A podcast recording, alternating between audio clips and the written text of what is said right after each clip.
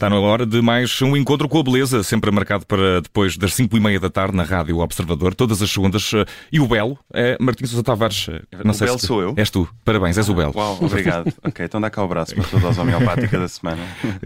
e uh, hoje vamos uh, continuar em linha com aquilo Sim, que foi a semana passada, porque hoje... nos habituámos ao roubo. O roubo diz-nos qualquer coisa. Exatamente, é uma prescrição que eu trago, que é, é o tratamento ainda não está concluído, portanto vamos levar mais uma dose. A semana passada falámos de roubos, de facto, ou empréstimos, uh, inspirações cruzadas e o, o, hot subject do plágio. E esta semana eu gostava de dar à coisa uma conclusão, levando-a para um lado que isso mais nobre, uh, certamente mais interessante para mim, que é o tema do cover, no fundo porque alguns repertórios que nós ouvimos são ricos precisamente por causa da noção dos covers e dos, uh, das músicas serem emprestáveis, uh, vários autores poderem cantar as músicas de outros autores e fazerem versões disso, e acho que toda a gente conhece a riqueza do, do MPB, por exemplo, onde Caetano canta Chico, que canta Betânia, que canta Gil, e uh, música jazz também tem isso, né? a criação dos standards e do, dos songbooks, e depois a coisa fica ainda mais gira quando vemos que o jazz adora a bossa nova, e vice-versa e tem aqui uma espécie de, de, namoro onde certas músicas ganham um estatuto de hibridismo. Estou a pensar na, na Garota de Ipanema, que tem uma, uma letra igualmente famosa e conhecida em inglês, ou Corcovado. Uhum. E, que foi depois muitas vezes também reproduzida em versões mais jazz do que a própria Exatamente, original. e tanto a canta Frank Sinatra como cantam os brasileiros, e, e, eu acho isso extraordinário encontrar esses repertórios que são híbridos o suficiente para se tornarem camaleónicos e nós deixarmos de perceber exatamente uh, onde é que está a autoria de quê e haver estas coautorias. Portanto... Mas, mas na, na, música clássica isso também é algo inerente, que é.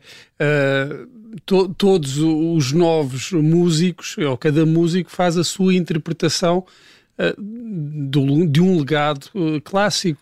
Eu acho que estás a falar de intérpretes mesmo. É? Exatamente. É? Exato, eu aqui estou a falar mesmo enquanto criadores, ou seja, de agarrar numa composição e fazer uma recomposição a partir daquilo. Hum. Mas estás-me a dar um tema interessante, por acaso, para, para trazer uma próxima uma semana. A questão, o lugar do intérprete, porque enquanto criador ele não é autor daquela música, mas, mas apropria-se e, e, redefine de alguma exatamente, forma também. Exatamente. É, mas, mas, aqui vamos a uma zona mais estrutural mesmo de, da composição. Exatamente, de recompor as coisas.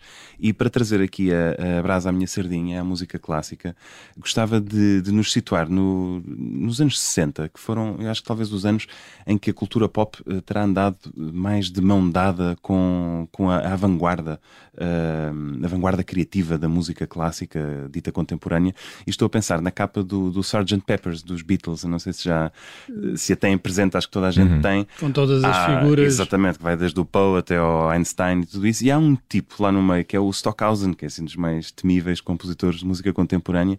E eu pergunto-me o que é que faz o Stockhausen na capa do Sgt. Pepper's Lonely Hearts Club Band. Um, a verdade é que os Beatles e o Paul McCartney McCartney, nesta altura, andavam fascinados com as coisas que se podiam fazer com fita magnética, porque dava para cortar e fazer aquilo que se chama os dubbings e overdubbings e, e, e muitos efeitos uh, extraordinários. E há mesmo uma música no White Album chamada Revolution 9 que é um efeito vanguardista, aquilo não, não tem nada de pop, é uma, uma composição de corte e costura feita em estúdio. E em 1966 dá-se o caso engraçado de o Paul McCartney estar em Nova York e vai ver uma, uma conferência pelo Luciano Berio, que é um compositor de vanguarda, que, que, estava ali a falar sobre os seus processos criativos, e depois os dois quiseram se conhecer e estavam ali à conversa até que os repórteres viram uh, a coisa e caíram em cima deles, e, e, a verdade é que a conversa terá morrido ali, mas um ano depois, em 67, o Bério, que é um dos grandes compositores da música contemporânea da segunda metade do século XX, escreve um conjunto de canções chamadas Beatles Songs, em que ele uh, vai retrabalhar o material dos Beatles, mas dá-lhe uma roupa completamente clássica. E eu acho que isto é, uh, de certa forma, a música clássica a fazer um cover do pop. Aqui sim, não ao contrário da semana passada, onde tínhamos aquele pequeno input, se calhar, dos Coldplay. Aqui é de facto assumidamente. Uh, e com que, ouvir... com que intuito? Qual é que é, é a intenção? É, é popularizar, eh, é brincar, é uma, uma questão mais lúdica? Homenagear até quem Sim, porque, porque é que não ouvimos e tentamos responder a isso depois? Vamos, Vamos ouvir, eu escuso dizer qual é a canção, vocês vão já descobri-la.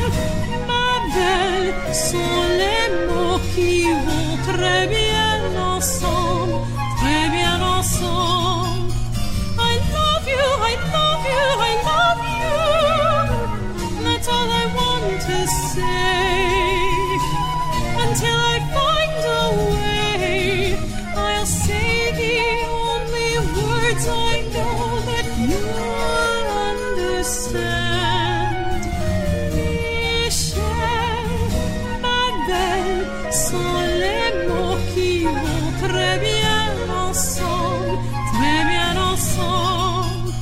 I need to, I need to, I need to, I need to make you see. What you mean to me until I do, I'm hoping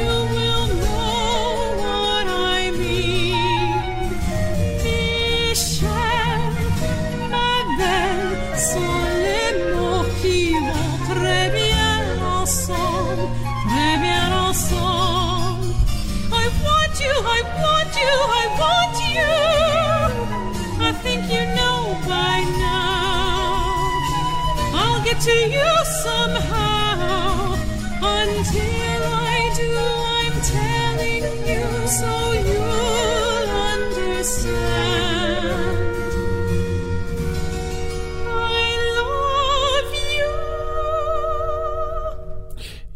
Eh, temos aqui esta versão. Eu, na verdade, vou ter de confessar, não sei de que música dos Beatles se trata. Não sabes? Não, não. Michel Mabel, eh, porque tu és muito novinho. É verdade. um Vou continuar a jogar essa carta para, para, para, para subjugar a minha É ignorância. Bom, eu acho que esta dispensava mesmo apresentações, mas deixa-nos aqui a pergunta do Bruno Noir, que é porquê, porquê fazer isto? Porquê?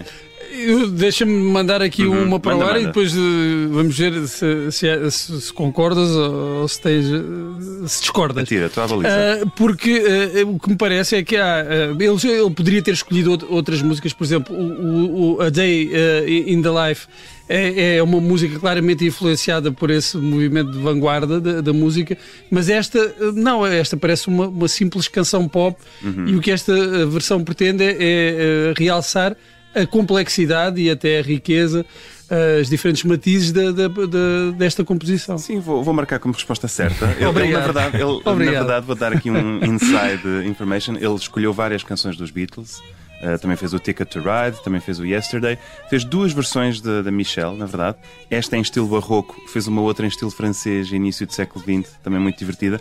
E eu podia ter trazido qualquer uma, escolhi esta porque é breve e acho-a muito bonita. Mas no fundo, eu acho que a razão pela qual ele faz isto é a razão pela qual qualquer artista revisita a obra de outro artista. Isto também acontece na pintura. O Francis Bacon a refazer Velázquez, por exemplo. Eu acho que é quando um artista vê que há ali matéria rica e interessante e quer expressar-se através dela, é? que é um processo engraçado e que implica uma certa dose de camaleonismo.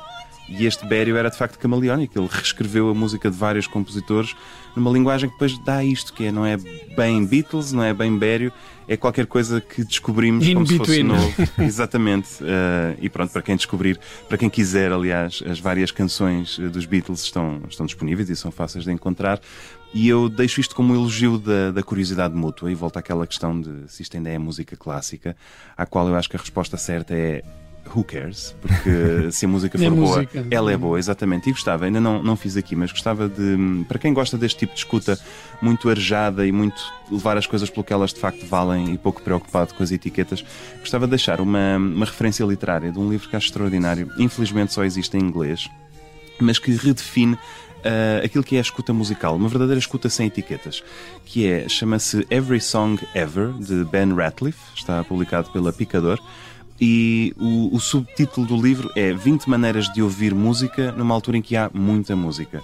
E o que ele faz é, cada capítulo vai atrás de um tema, por exemplo, música lenta ou música rápida. E música lenta pode passar por um exemplo do século XVI, depois passa para um dubstep, depois passa para um rap, depois passa para Johnny Mitchell, e ele encontra ali um fio condutor entre estes repertórios, que é extraordinário. Depois, no fim de cada capítulo, deixa uma playlist das coisas de que falou, e eu, eu revejo muito nessa forma de ouvir, que é de facto aquilo que é bom é bom.